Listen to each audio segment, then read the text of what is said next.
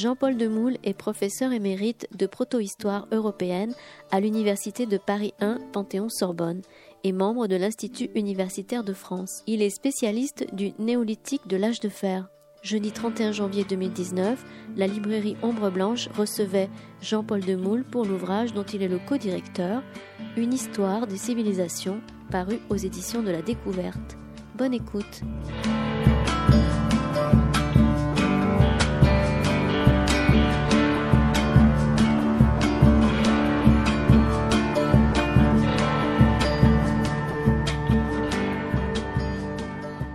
Bonsoir à tous. Bonsoir Jean-Paul Demoule. Merci d'être venu. Merci à vous d'être venu pour euh, la présentation ce soir de cet énorme livre qui est paru aux éditions de la Découverte il y a quelques mois, qui s'appelle Une histoire des civilisations, euh, que vous allez nous présenter un petit peu, nous présenter peut-être le, projet parce que c'est quelque chose de, c'est un livre assez étonnant. Vous me le disiez tout à l'heure, assez neuf dans la manière de le penser. Euh, je voudrais commencer par un, petit, euh, un petit point. Euh, comme ça, on en est débarrassé. C'est pour dire que c'est un livre exceptionnel. c'est un livre qui est à la fois d'une très grande richesse, une très grande densité et en même temps, je pense, lisible pour euh, les lecteurs d'histoire, les gens qui s'y intéressent, qui sont passionnés. C'est un livre dans lequel on peut piocher, mais qu'on peut aussi lire euh, d'une manière linéaire d'un bout à l'autre. C'est un livre qui est magnifiquement fabriqué et, euh, et, illustré.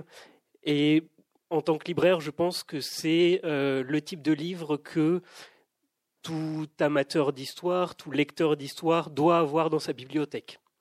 Ça s'est passé. Maintenant, on va pouvoir euh, parler de choses un peu plus dans le détail. Euh, Jean-Paul Demoule, je pense que beaucoup de, personnes ici vous connaissent pour euh, votre travail extrêmement important dans l'archéologie française et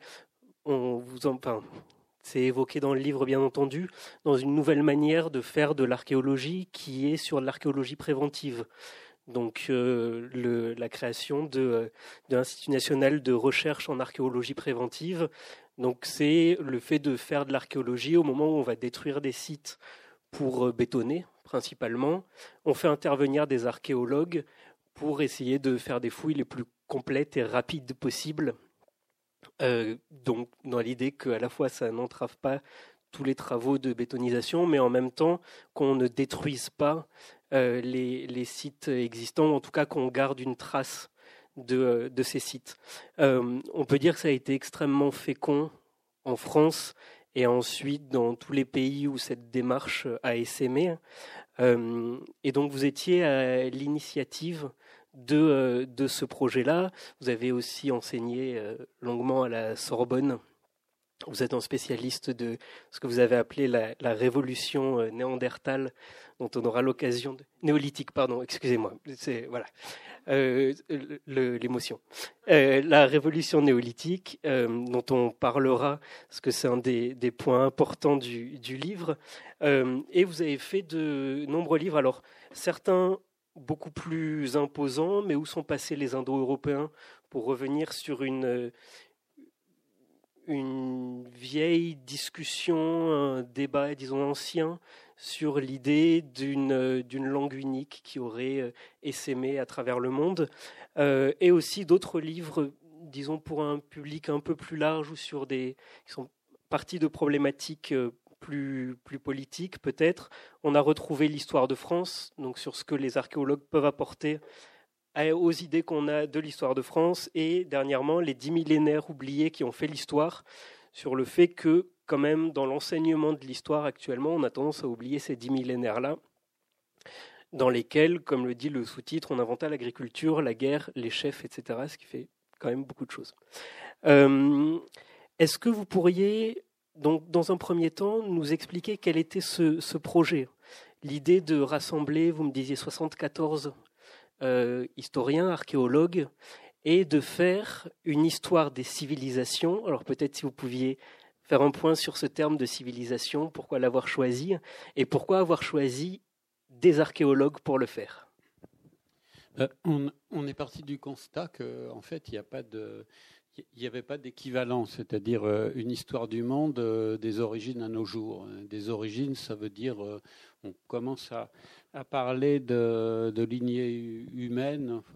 notre séparation d'avec les grands singes euh, remonte à 7 ou 8 millions d'années. Donc on commence à 7 millions d'années et on va jusqu'à aujourd'hui parce que on peut faire aussi une archéologie du, temps présent. Euh, nos collègues américains, en fouillant les poubelles d'une ville un peu systématiquement pendant un an, ont obtenu des tas de données sociologiques. Donc on a voulu faire ça et euh, on a en partant aussi du constat qu'il n'y avait pas d'équivalent euh, sur le, marché des livres euh, français euh, du tout. il y a eu, l'Encyclopédia Universalis, avait sorti deux volumes, mais il y, a, déjà pas mal de temps et qui était assez sélectif, néanmoins centré sur les choses les plus connues. Et puis, même au niveau mondial, dans le domaine anglo-saxon, vous avez une, vous avez une grosse encyclopédie euh, euh, américaine publiée, c'est, Springer, que vous pouvez acquérir euh, en, 11 volumes, que vous pouvez acquérir pour 5000 euros. et si vous voulez aussi la version en ligne, vous rajoutez 2000 euros de plus. Et, c'est pas très c'est très disparate. Il n'y a, pas eu un, gros travail éditorial. Euh, donc c'est ce qu'on a voulu faire, raconter l'histoire du monde et on s'est mis à, pour la coordination trois, trois archéologues.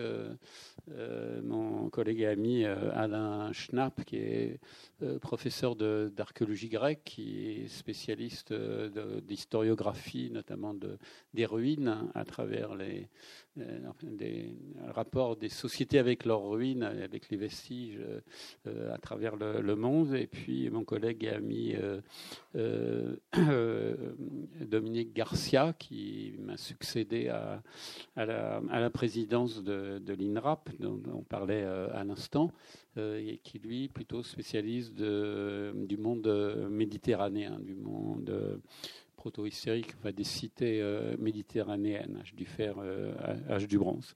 Et donc, euh, c'était ça, c'était l'équipe de coordination. Mais en tout, il a fallu ajouter 71 autres personnes avec le souci de prendre à chaque fois plutôt des spécialistes dans, dans leur pays, que ce ne soit pas uniquement franco-français. Donc il y a à peu près il y a un bon tiers de euh, d'archéologues euh, étrangers. Et du point de vue de la parité, c'est pas tout à fait la parité. Il y a un, tiers de, euh, d'autrices ou d'auteurs, comme, comme on veut, pour, le, pour ce livre. Donc ça a demandé, ça a pris quatre ans et ça a demandé un, gros travail de coordination. On n'a pas toujours trouvé tout de suite les bonnes personnes, des gens se sont désistés. Et puis un travail de traduction, évidemment, parce qu'un certain nombre de textes étaient en langue étrangère. Et puis surtout un travail d'uniformisation, euh, euh, que, puisque le but c'était aussi que ce soit euh, quelque chose qui soit immédiatement compréhensible. Et donc on, balaye toute l'histoire du monde. Alors on ne peut pas tout faire en détail l'histoire du monde. C'est des, chapitres. Le, volume est divisé en cinq parties, quatre parties chronologiques. Et la cinquième partie est méthodologique, c'est-à-dire les, euh, montrer un certain nombre de directions de, recherche, euh, euh, aussi bien des techniques, ce qu'on appelle le LIDAR, la détection par avion, qui maintenant permet de traverser le couvert forestier et découvrir des villes entières, comme ça a pu être fait euh, tout récemment au Mexique ou, au Cambodge. Et puis les quatre autres parties euh, donc sont chronologiques, précédées à chaque fois d'une grosse introduction. La, première partie, c'est les chasseurs-cueilleurs, ce qu'on appelle aussi le paléolithique, donc toute la période préhistorique, avec une grosse introduction de, de notre collègue Jean-Jacques Hublin, qui est récemment fait reculer euh, la, date de l'apparition des Homo sapiens, c'est-à-dire vous et moi, à, moins 300 000 ans euh, au Maroc. Euh, ensuite, la deuxième partie, c'est les premières sociétés agricoles, donc ce qu'on appelle le néolithique dans notre jargon, donc, que j'ai coordonné et puis j'ai fait cette, cette, introduction. La troisième partie, c'est sur l'apparition des premiers États. donc c'est Dominique Garcia qui s'en est chargé. Et la dernière partie, euh, c'est les deux derniers millénaires. Donc, euh, c'est euh, de nouveau Alain Schnapp et moi qui, l'avons pris en charge. Et Alain Schnapp a aussi fait une partie tout au début historiographique d'histoire de, de, l'archéologie. Alors, voilà comment c'est fait. Ensuite, effectivement, on a été très dirigistes, c'est-à-dire que dans chaque grande partie, ben, c'est des chapitres assez courts, c'est 25 000 signes. Donc, vous voyez, c'est une quinzaine de, de pages manuscrites c'est six pages, euh, six pages imprimées. Euh, donc on a obligé les gens à être euh, concis, à synthétiser, à, appuyer sur les, sur les points les plus, les plus importants. Euh, et puis, euh, on a fait beaucoup d'efforts aussi pour euh, l'illustration. Alors, on peut dire l'archéologie, c'est facile, les trésors, etc. Mais ce n'était pas si facile que ça.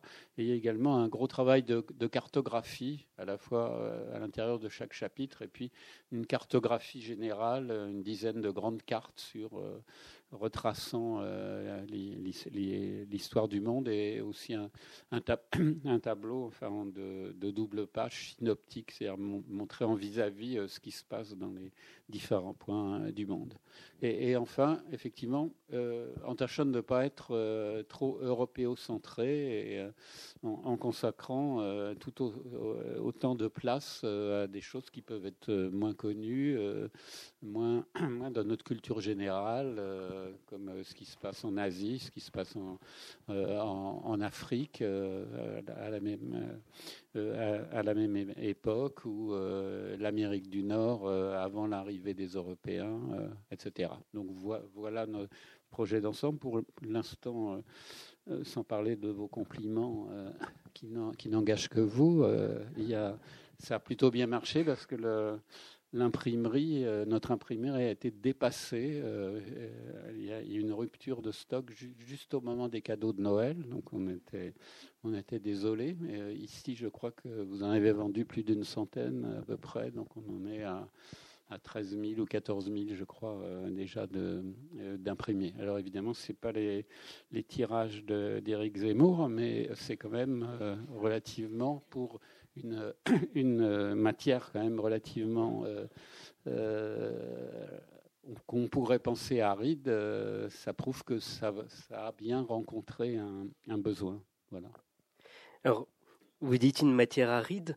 moi, c'est ce qui m'a étonné à la lecture. Donc, vous avez effectivement à chaque fois une synthèse d'une quinzaine de pages euh, pour présenter la période qui va arriver. Ensuite, ce sont des chapitres sur des points assez précis ou des périodes assez précises. On voyage énormément. C'est-à-dire qu'effectivement, on passe euh, d'un article sur le Proche-Orient, ensuite on passe aux grandes steppes asiatiques, puis à la Chine, on va en Australie ou en Océanie plusieurs fois, euh, on passe par l'Afrique, l'Amérique du Sud, et à chaque fois avec un chapitre sur chaque, euh, sur chaque zone, euh, ce qui est d'ailleurs très surprenant à partir du moment où on aborde les civilisations qu'on connaît un peu mieux, parce qu'on s'attendrait à au moins la moitié des articles sur la Grèce ou Rome, et euh, finalement non.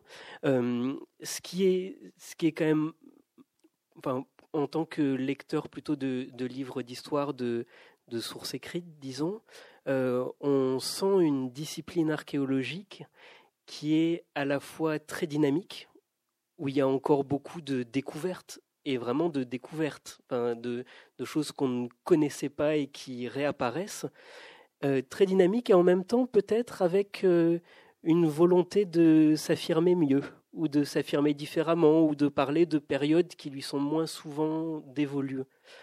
C'était important pour vous de faire toute la période avec des archéologues. Le, dernier article chronologique, c'est sur les conflits mondiaux euh, du XXe siècle. Donc ça va vraiment jusqu'à la période très récente. Oui, même jusqu'à la, guerre froide d'ailleurs, puisqu'on a fait des fouilles sur les, installations de fusées soviétiques à, Cuba, euh, par exemple. Il y, a, a, une première fouille archéologique, et puis je vous disais, je citais par ailleurs euh, les poubelles de la, ville de, de Tucson en, Arizona. Oui, on a un vieux débat avec nos amis historiens euh, qui, quand quand l'archéologie émerge à la Renaissance, elle est très liée à l'histoire de l'art parce qu'on s'intéresse qu'aux chefs-d'œuvre. Si, vous allez dans le musée traditionnel, si, vous allez au musée du Louvre, les, galeries euh, grecques et romaines, ben vous avez que des statues, euh, des vases. Mais si c'était, si vous étiez un, un extraterrestre euh, et que vous vouliez vous renseigner sur la civilisation gréco-romaine, eh bien vous n'auriez vous pas beaucoup de, de renseignements. Donc l'archéologie a eu à se détacher d'abord de cette vision, à passer d'une vision purement euh, histoire de l'art à une vision anthropologique euh, et historique au sens large. Et puis au XIXe siècle, quand l'ensemble des, sciences humaines et sociales, mais aussi des, sciences de, la nature, euh, décolle et s'individualise, pendant longtemps, le, euh, les historiens définissaient l'archéologie comme une discipline auxiliaire de l'histoire, c'est-à-dire que la, vérité s'était écrite dans les textes, comme euh, vous le disiez, euh, et les archéologues étaient là juste pour apporter une modeste contribution d'illustration. On avait Pausanias qui parcourt la Grèce, qui décrit Athènes, etc. Et nous, on fait des trous dans la terre et on dit, bah oui, voilà, c'était comme ça. Mais évidemment, ça concerne que les civilisations à écriture. Hein et les civilisations écriture. L'écriture, ça n'apparaît que, euh, euh, avec l'État, c'est-à-dire seulement il y a 5000 ans en Égypte et en Mésopotamie, et encore euh, il y a 400 ans, il y a encore un tiers seulement de l'humanité qui vit à l'intérieur d'États. En moins 1000, euh, les États, c'est uniquement le Proche-Orient, Égypte, Mésopotamie et, Chine. Le reste, euh, c'est pas encore des États, donc on n'a pas d'écrit. Et quand on sait, l'archéologie s'est étendue euh, à la fois dans l'espace et surtout dans le temps aussi avec la, préhistoire, ben, il a bien fallu que nous mettions au point des méthodes indépendantes. Et depuis, on convient que les, textes eux-mêmes sont, comme on dit parfois, partiels et partiaux, parce que c'est simplement un point de vue. Euh, c'est des textes économiques. Euh, les premiers textes euh, mésopotamiens sont essentiellement de la gestion économique. Ça va être des textes religieux, des, épopées, des, des, récits militaires à la, à la gloire des rois. Donc c'est en fait une toute petite partie de la société.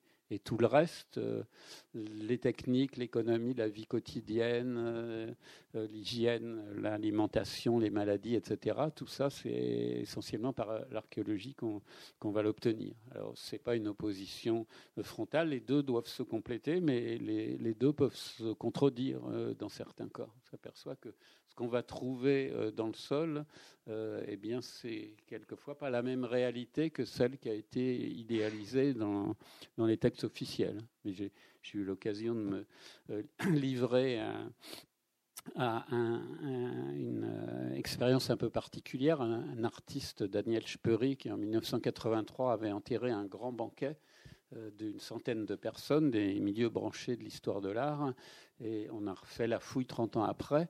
Et euh, il y avait déjà des contradictions entre les souvenirs des témoins et ce que nous, euh, on trouvait la tranchée euh, dans laquelle avaient été euh, enfouies les, euh, les, tables dans le parc de ce qui était la Fondation Cartier près de Paris pendant un temps. la tranchée n'était pas là où les gens s'en souvenaient.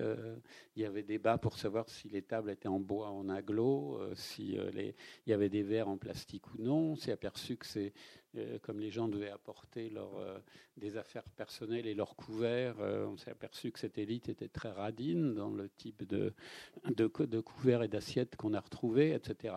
Donc c'est évidemment complètement anecdotique, mais c'est pour vous dire que très vite, les, il peut y avoir contradiction entre la, réalité archéologique et, et, les souvenirs et les, et les écrits. Donc c'est pour ça que le point de vue a été d'autant plus résolument archéologique que effectivement, euh, les, textes ne nous aident que dans une toute petite euh, frange. Euh, en fait, les, textes, quand ils sont là, ben, on est très content parce que ça permet d'apporter des, tas de choses qu'on n'aurait pas par ailleurs. la langue, un certain nombre de types de croyances, la, vision du monde, etc. mais pour l'essentiel des civilisations humaines, on peut s'en passer. Alors ce terme de civilisation là que vous, aviez euh, posé, on a peu hésité à le mettre parce que euh, si on parle de civilisation, on peut penser qu'il y a les civilisés et les non civilisés. Donc c'est à la fois délibérément qu'on l'a appliqué à toute l'histoire humaine. Il n'y a pas de, non civilisés, ça n'a pas de sens. Mais en archéologie, on parle plutôt de, euh, on parle soit de culture, euh, qui est le terme technique, pour désigner si dans une région l'ensemble d'une société avec sa culture matérielle, où on parle plutôt de société. Mais le terme de civilisation nous, a paru plus fédérateur, plus immédiatement compréhensible. Et puis, effectivement, c'était aussi une, une affirmation euh, qu'il n'y a, a, pas de, non civilisé. Mais en même temps, comme vous le disiez, eh, eh bien, euh, les progrès de l'archéologie des 20 ou 30 derniers et c'est le, sous-titre, là, comment l'archéologie a bouleversé nos connaissances. Euh, c'est l'archéologie des 20 ou 30 dernières années a changé considérablement euh, beaucoup de ce qu'on pensait savoir. Pas tellement sur la Grèce ou Rome, mais sur beaucoup, sur beaucoup d'autres choses. Ça fait seulement 8 ans, par exemple, qu'on sait que euh, nous tous dans cette salle, on a 4 euh, ou 5% euh, de gènes néandertaliens, par exemple, et, qu'on peut interroger chacun et chacune de notre part de néandertalienne, tapis au fond de, nos gènes. Ça fait, ça fait 8 ans aussi, et en partie moins, que on sait qu'il y a peut-être entre 50 et 100 000 ans, il y avait encore 4 ou 5 espèces humaines en parallèle. Et que c'est seulement depuis une vingtaine de milliers d'années, euh, c'est-à-dire rien euh, par rapport aux 7 millions de l'histoire humaine et aux 300 millions de, de l'Homo sapiens, euh, ça fait seul, que 20 000 ans qu'on est tout seul.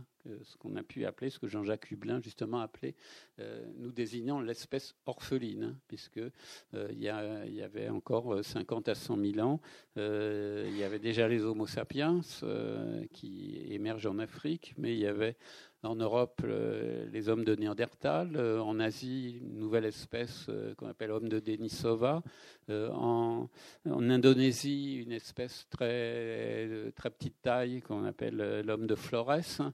Dans l'Afrique du Sud, on connaît depuis 2-3 ans euh, une nouvelle espèce qu'on appelle l'Homo naledi. Et avec, en jouant sur les gènes, on sait qu'on a encore des choses euh, à découvrir. Donc tout, tout ça, euh, effectivement, est, est, complètement neuf. Et puis, euh, il y a d'autres euh, d'autres périodes. effectivement, l'Empire romain, on traite l'Empire romain et ses quatre siècles de durée en six ou sept pages, hein, ce qui pourrait paraître scandaleux sur, par rapport à l'histoire du monde, mais c'est effectivement quatre siècles dans l'histoire du monde sur de 3, de 3 millions de kilomètres carrés il y a un chapitre sur les Mongols qui a été le, plus grand empire du monde avec 33 euh, millions de, kilomètres carrés, donc 60 euh, fois la taille de, la France, même si ça n'a pas duré très longtemps. Plus grand empire avec l'empire colonial britannique, mais qui lui a, duré euh, à peine, à peine plus longtemps.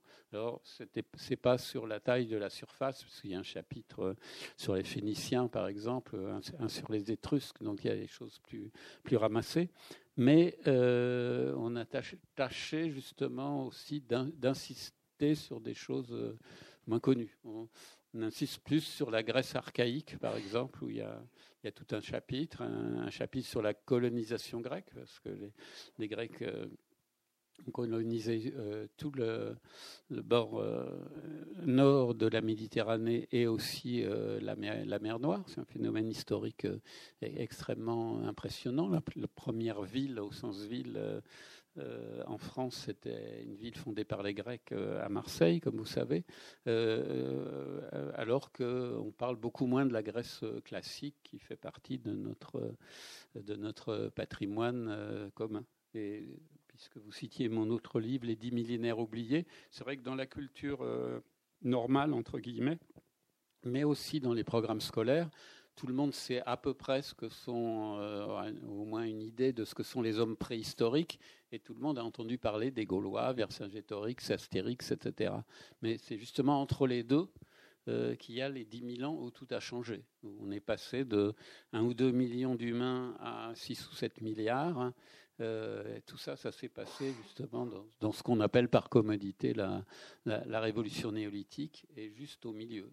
C'est quelque chose qui avait même complètement disparu en 2008 des programmes scolaires. Les programmes scolaires euh, disaient, pour le collège et, le lycée, on a évoqué euh, la préhistoire en classe de primaire, on n'y reviendra pas, et on commence avec les grande civilisation, pour revenir euh, justement sur ce terme euh, de, de, civilisation. Donc ça veut dire que l'histoire ne commence qu'avec les grandes civilisations, c'est-à-dire les villes, les États, euh, les rois, les armées, les, les scribes, etc.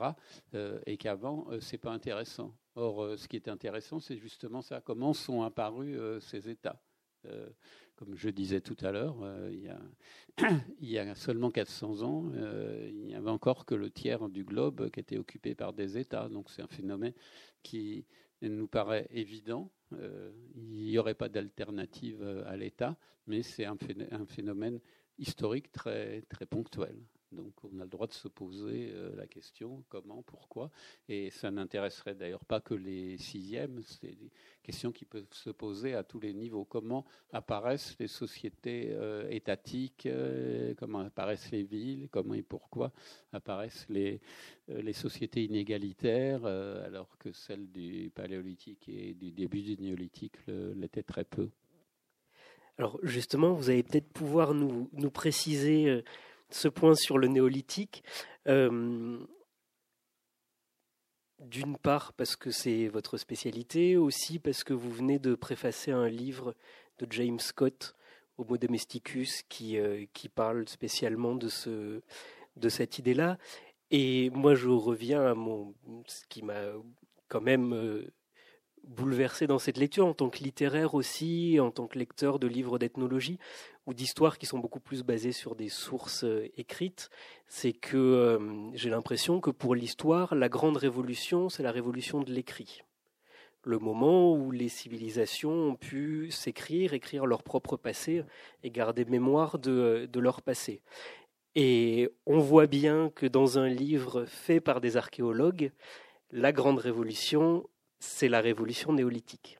C'est celle qui s'est passée bien avant, alors que euh, je ne sais pas s'il y a une facétie de, de votre part, mais euh, l'écrit intervient au détour d'un article avec un auteur qui dit bon là on retrouve des tablettes, on voit bien que c'est euh, de l'écriture, mais personne n'a réussi à les déchiffrer. Donc ce qui nous intéresse, c'est de voir que c'est tel matériau, qu'on l'a trouvé à tel endroit, que ça a l'air d'être de désigner une forme de comptabilité ou autre. Ensuite, on en parle quand même de plus en plus, mais on sent bien que euh, ce passage à l'écrit se, se, fond un petit peu dans les différentes technologies qui apparaissent à peu près au moment du début des, grandes civilisations. Je ne sais pas s'il faut les appeler comme ça, mais euh, en tout cas, c'est comme ça qu'on peut le comprendre.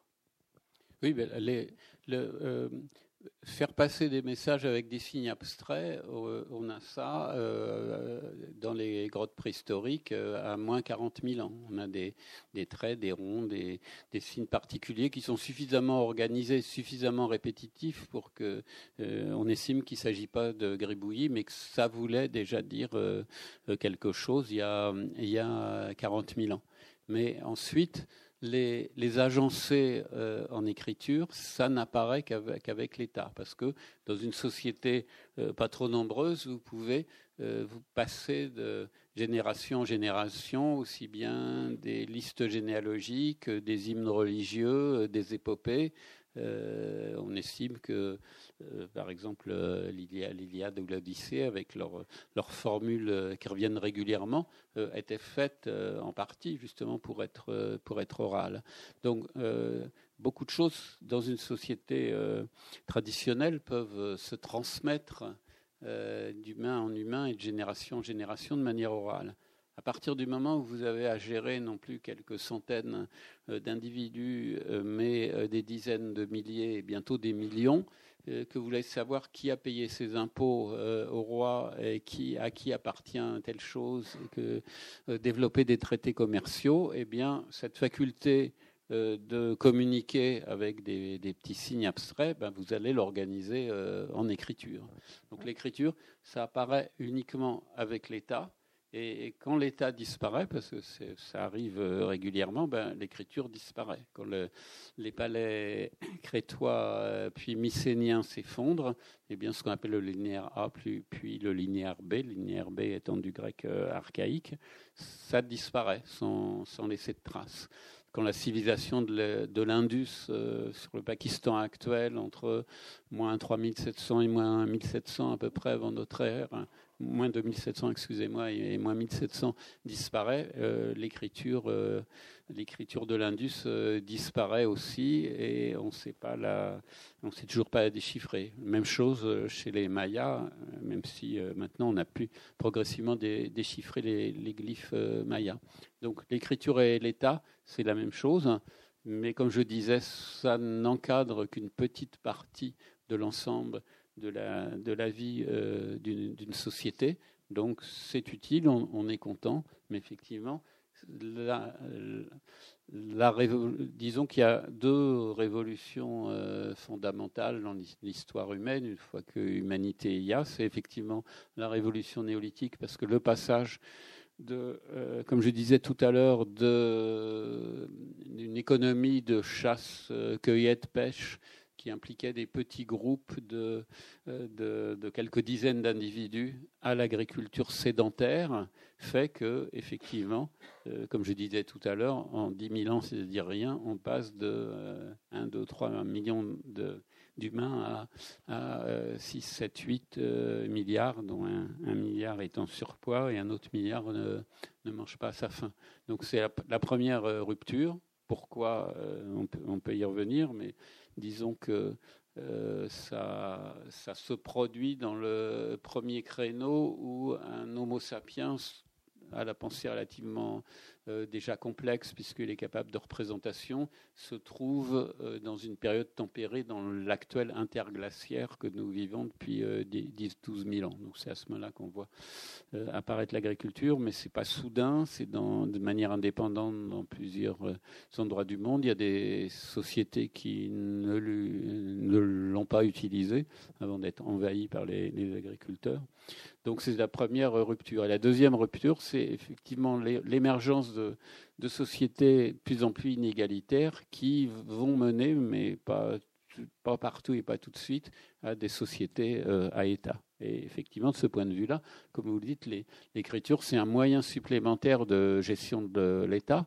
C'est une manière d'encadrer et euh, effectivement, ça va avec euh, donc une bureaucratie, les, scribes qui sont là pour, pour recenser, décompter, etc. Ça va, euh, aller avec des armées de, métiers, ça va avec l'esclavage aussi qui, qui, se développe euh, à, ce moment-là.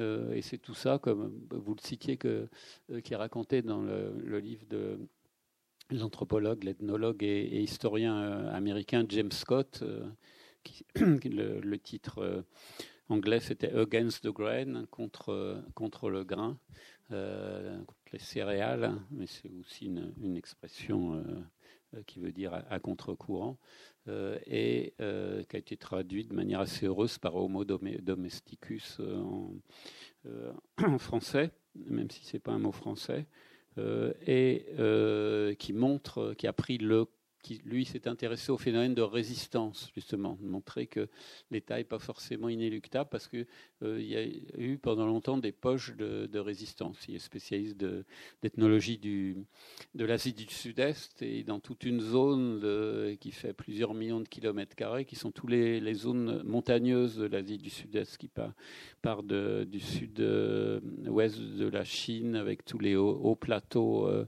de, la péninsule indo-chinoise et qui va jusqu'au nord-est de, l'Inde, où il, avait mis en évidence des, populations qui, pendant très longtemps, s'étaient arrangées pour ne pas euh, euh, être incluses ou très peu incluses dans des, dans des États. y a comme ça un certain nombre d'exemples historiques, euh, comme les, les, les, les Cosaques, les, les Noirs, euh, les esclaves marrons euh, dans les colonies européennes, les, les tziganes d'une autre, manière. Donc il s'est intéressé à ces mécanismes de, résistance au pouvoir et il a étudié le cas Mésopotamie en disant comment est-ce qu'on fait pour établir, euh, l'État. Et donc, en regardant en détail dans l'histoire de la Mésopotamie, euh, il montre qu'en partie, effectivement, d'où le, titre anglais, c'est les céréales qui, qui permettent ça, parce que vous ne pouvez pas faire comme il le remarque, il n'y a pas eu d'État dans les zones où on cultivait la patate douce, le manioc, euh,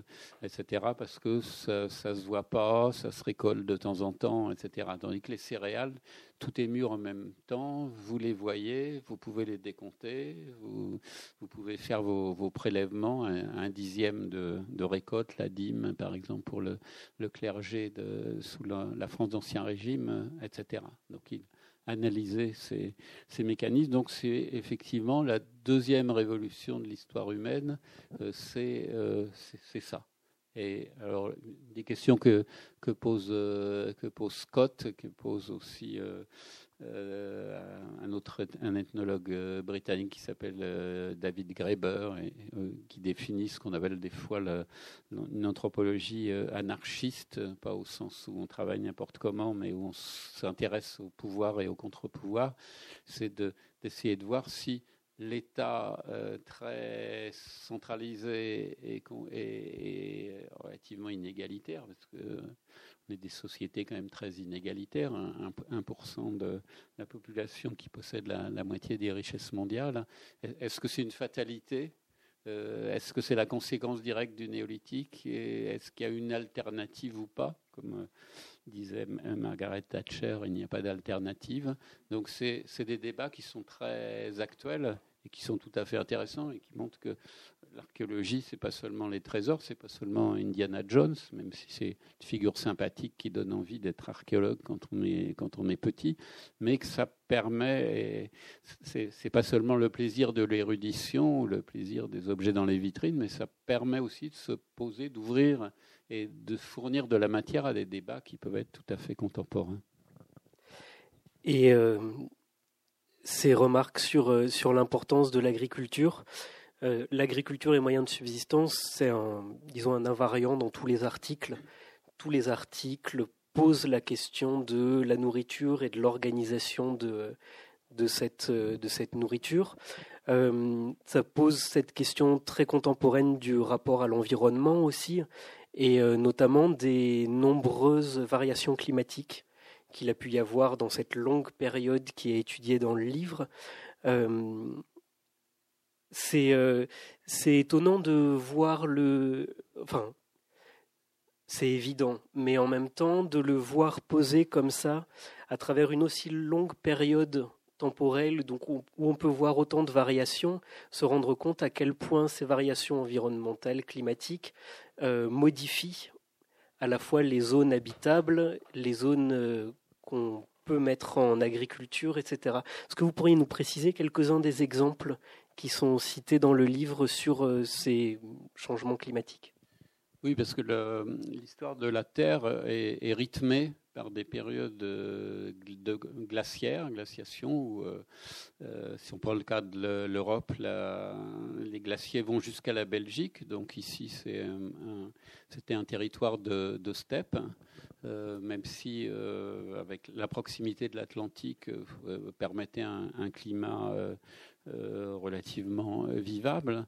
Et puis, ça alterne avec des périodes de, réchauffement comme ce qu'on appelle l'interglaciaire ou holocène actuel. Alors pourquoi? Parce que c'est des variations, des légères variations de l'axe de la Terre par rapport au Soleil. La dernière, période, tempérée avait duré 15 euh, 000 ans, entre moins 130 000 et moins 115 000. Puis euh, s'en est en suivi la dernière glaciation entre moins 115 000 et moins 10 000 à peu près. Et là, depuis 12 000 ans, 10-12 000 ans, on est dans une période de, nouveau, euh, une période euh, dite interglaciaire, euh, tempérée. Donc là où, comme je disais tout à l'heure, on invente progressivement l'agriculture sédentaire.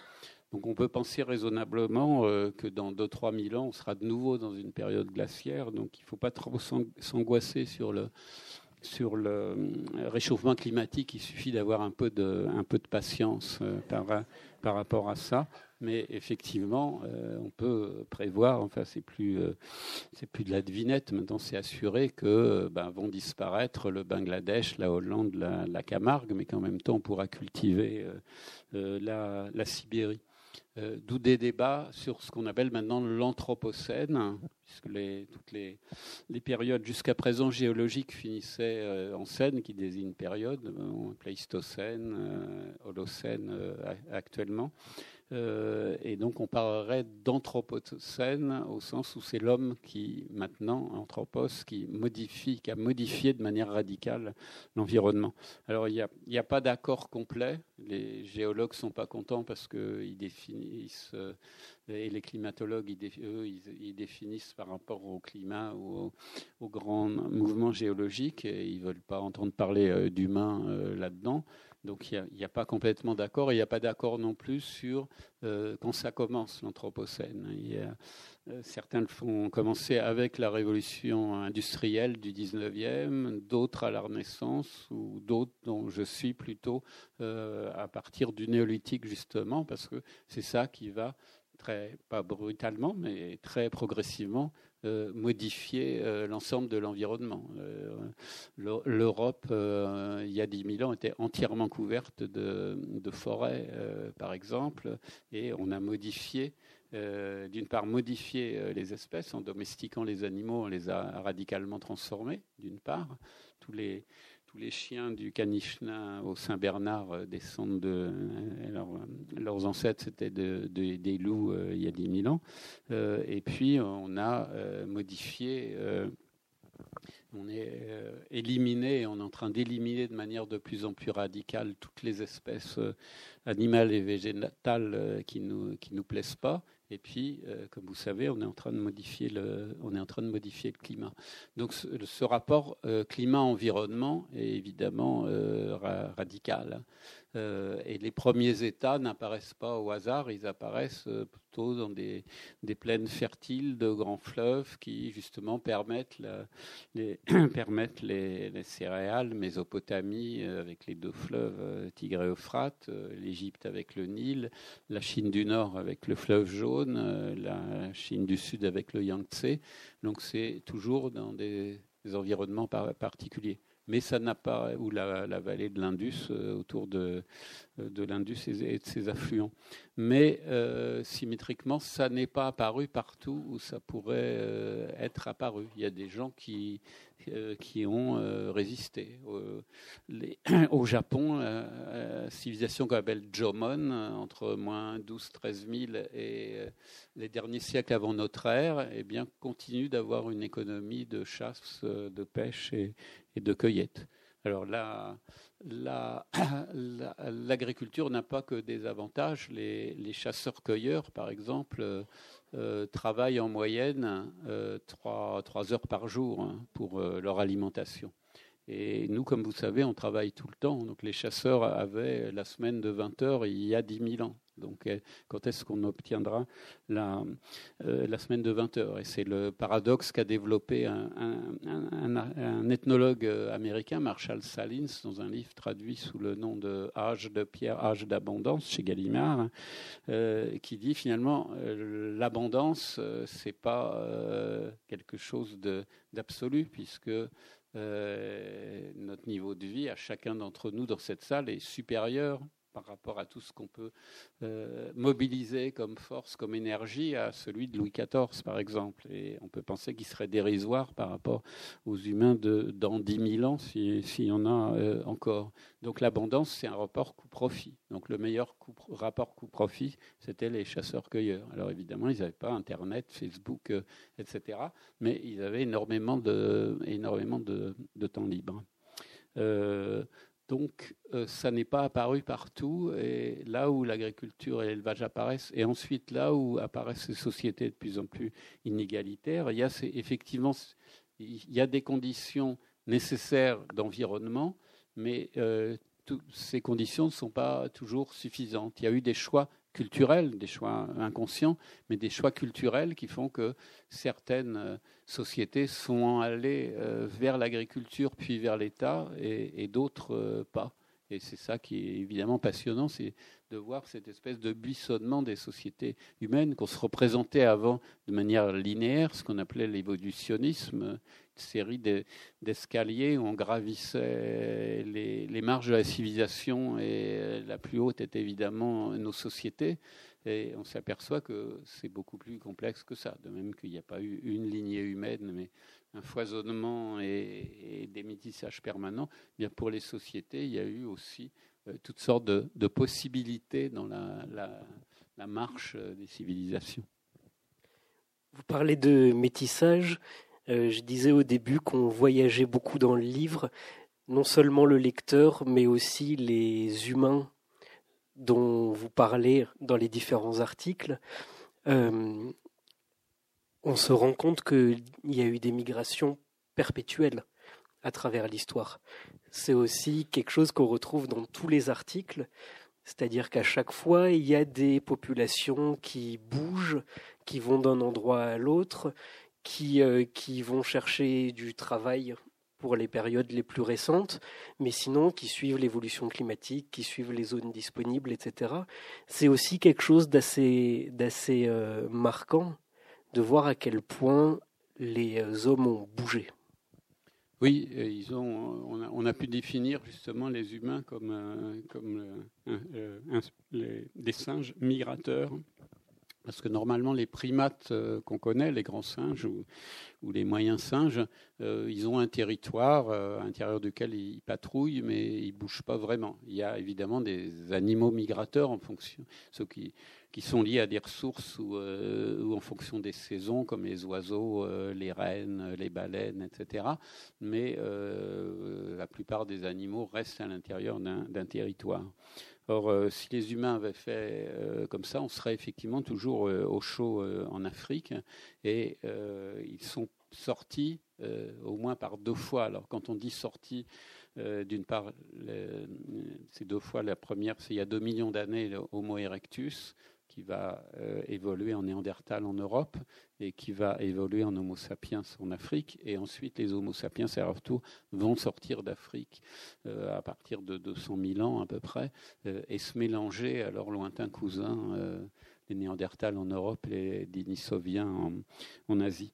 donc il ne faut pas imaginer une sortie en rang serré, mais probablement un agrandissement progressif de, de, territoires de chasse, et euh, ce qui semble marquer aussi cette espèce euh, de, de primate particulière, c'est la curiosité qui fait d'aller plus loin.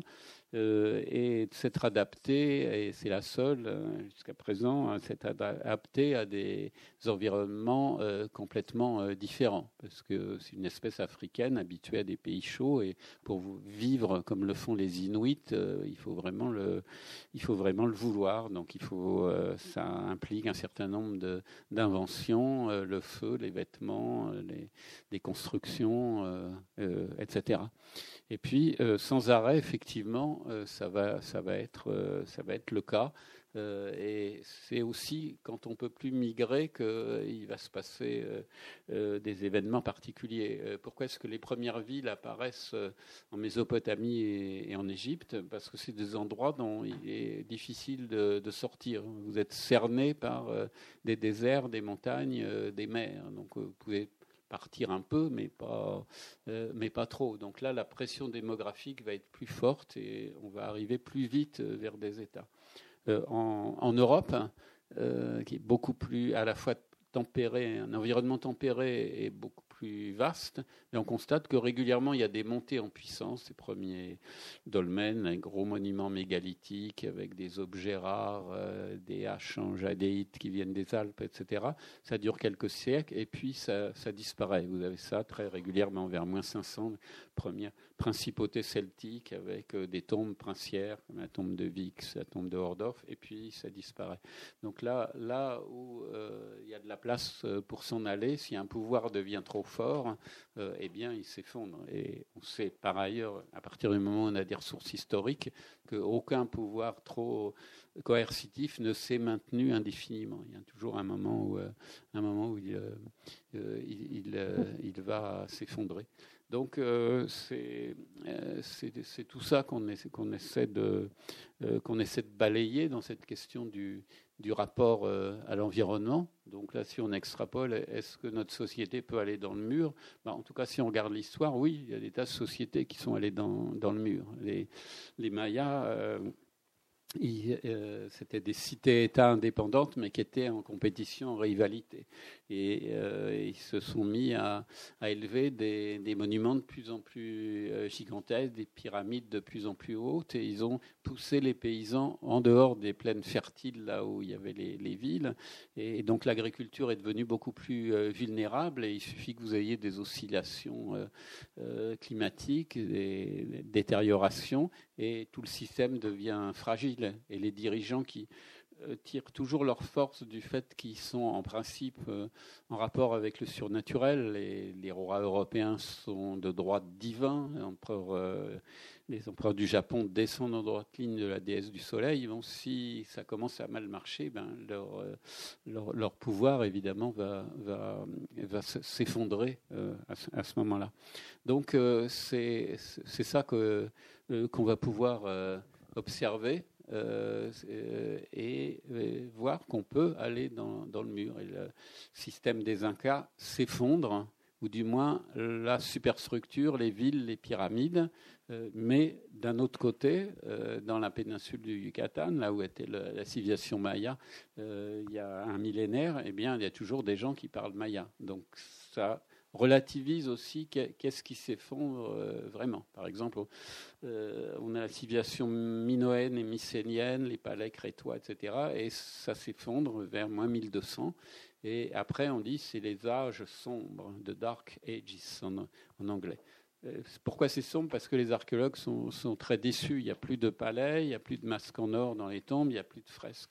Mais les Grecs, les Grecs, ils sont toujours là. Il y a toujours des villages avec, euh, des, villageois, des paysans. Euh, et c'est de là que vont naître, quelques siècles après, les, cités grecques.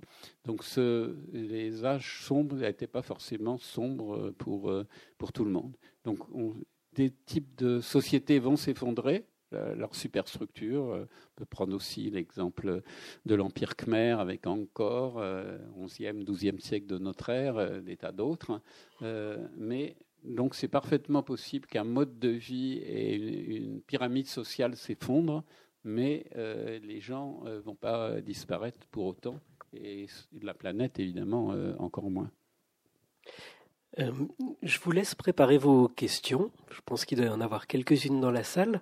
Euh, Jean-Paul Demoule réussit parfaitement à nous synthétiser euh, son livre. Je vous rappelle qu'il y a quand même plus de 70 personnes qui ont participé avec des articles où chacun a sa spécialité. Donc je vous félicite de pouvoir passer d'une zone géographique à l'autre et d'une période à l'autre. pour moi, c'est ça a été quelque chose d'assez étonnant aussi dans la manière dont travaillent les archéologues. Euh, on sent un souci du travail collectif, notamment entre archéologues, mais aussi avec les autres disciplines scientifiques. Et on sent tous les apports qui sont pris par les archéologues dans la biologie, dans la génétique, euh, dans l'ethnologie, dans l'histoire, dans euh, la climatologie, etc. Et c'est peut-être ça qui fait le, le sentiment que c'est une discipline qui, qui, avance, qui progresse, qui découvre de nouvelles euh, méthodes d'investigation. Est-ce que vous pourriez nous parler un petit peu de, de ça? D'une part, euh, effectivement, la, par définition, l'archéologie, c'est une aventure euh, collective. Moi, par exemple, j'ai fouillé euh, plusieurs années en, Bulgarie, euh, dans une zone relativement reculée. Je travaillais justement sur l'apparition de l'agriculture et de l'élevage en Europe. Donc, ça vient du Proche-Orient explosion euh, démographique euh, à partir du Proche-Orient et donc le trop-plein euh, va se diriger dans les différentes directions et notamment vers, l'Europe et donc d'abord la péninsule balkanique. Vous vous installez euh, au fin fond de la Bulgarie, dans une zone légèrement montagneuse, en plus à l'époque à la frontière avec la Grèce, donc euh, très contrôlée euh, militairement. Il faut nourrir à la fois une vingtaine d'étudiants français qui ont leurs habitudes alimentaires, mais faire venir des, des, des, chercheurs, recruter également des ouvriers, nourrir tout le monde, donc parler un minimum la langue. donc il faut euh, faire vivre pendant euh, des, semaines, sinon des mois, euh, tout un, groupe humain de plusieurs dizaines de personnes avec des effets huis clos, par exemple, qui sont bien connus sur les missions archéologiques où les gens sont enfermés dans un, pays, étranger. Donc il y a déjà ce côté collectif. L'ethnologue, il est tout seul sur son terrain en général. Le sociologue, il rentre chez lui euh, euh, le soir. Le philosophe, il sort pas de chez lui. Donc, vous avez un certain nombre de, euh, comme ça, de, de, disciplines qui ont forcément un, un rapport différent au monde. Et en plus, Fouiller, ça veut dire avoir l'autorisation euh, pour le terrain du propriétaire ou des propriétaires du terrain, euh, avoir de bonnes relations avec les, autorités locales, euh, etc. Donc ça, c'est le premier aspect. Donc on a une certaine habitude, effectivement. Ça ne veut pas dire qu'il n'y a pas d'archéologue caractériel, mais on est obligé d'avoir une certaine euh, certaines euh, aptitudes euh, à, travailler ensemble. Et deuxièmement, comme vous le disiez, l'archéologie, c'est en fait une confluence de, de, méthodes. Et la fouille, ce n'est qu'une petite partie de la, du travail. Et déjà, la fouille elle-même, elle demande la, présence de toutes sortes de, spécialistes, de spécialistes de, sédimentologie, de, pour analyser la, la terre au fur fur à mesure euh, déceler les murs en terre crue, euh, etc., pour prendre l'exemple des, des, périodes que, que, je connais mieux. Euh, vous avez les palynologues qui vont retrouver les, les pollens qui sont qu'on ne retrouve qu'au microscope, mais qu'il faut savoir prélever. les zoologues, maintenant les, les généticiens, les, les, gens des méthodes de datation. Vous avez sans arrêt des nouvelles méthodes qui apparaissent, qu'on appelle le strontium, qui permet de voir si les gens bougé euh, ou pas, s'ils ont migré justement, euh, les, isotopes euh, qui permettent de savoir quelle était l'alimentation des gens, les analyses chimiques des poteries pour savoir ce que ces poteries ont, contenu. donc évidemment, l'archéologue, il ne va pas savoir tout, tout ça et être pointu, mais à la fois, il doit savoir ce qui est utile, se tenir au courant. Euh, et également pas se faire forcément, euh, entre guillemets, embobiner par, par d'autres spécialistes, parce que les généticiens, par exemple, vont dire qu'eux, ils vont tout résoudre, ou pendant longtemps, par exemple, le carbone 14, euh, eh bien, les physiciens allaient nous dater tout à l'année près, avant qu'on s'aperçoive que, en fait, c'était, il fallait corriger, calibrer, comme on dit, les datations au, radiocarbone. Donc, il faut suivre en même temps le progrès de ces disciplines pour être euh, capable d'avoir euh, en même temps un certain recul.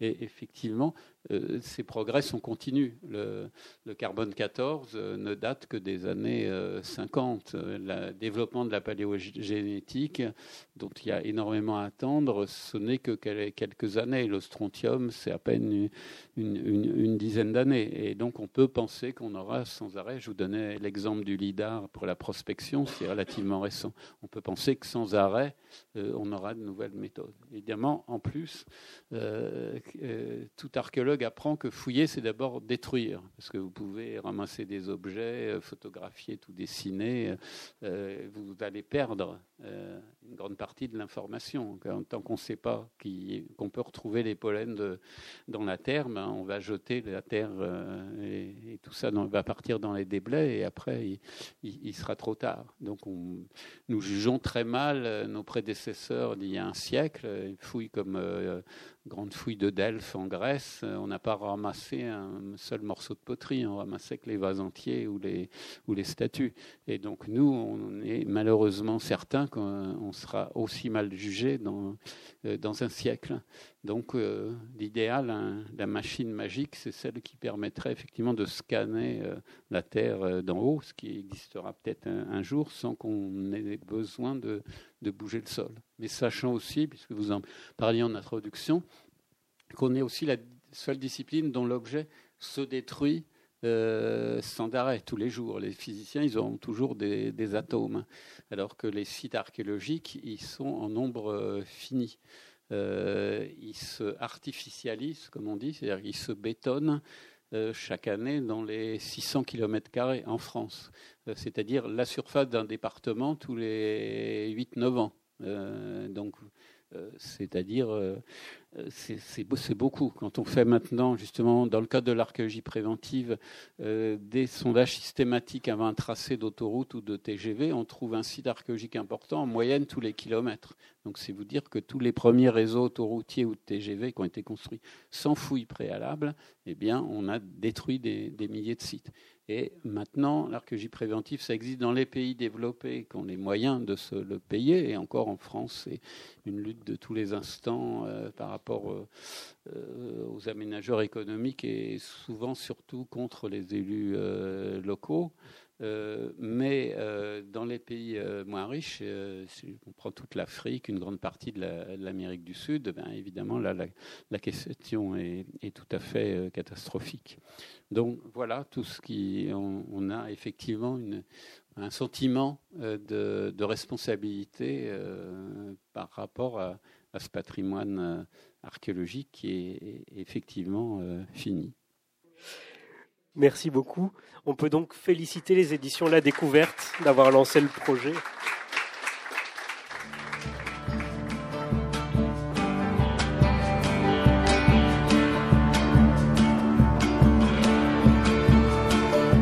Il s'agissait d'une rencontre à la librairie Ombre Blanche le 31 janvier 2019 avec Jean-Paul Demoule, co-directeur de l'ouvrage Une histoire des civilisations, publié aux éditions de la Découverte. Jean-Paul Demoule a récemment publié Au Seuil, mais où sont passés les Indo-Européens, le mythe d'origine de l'Occident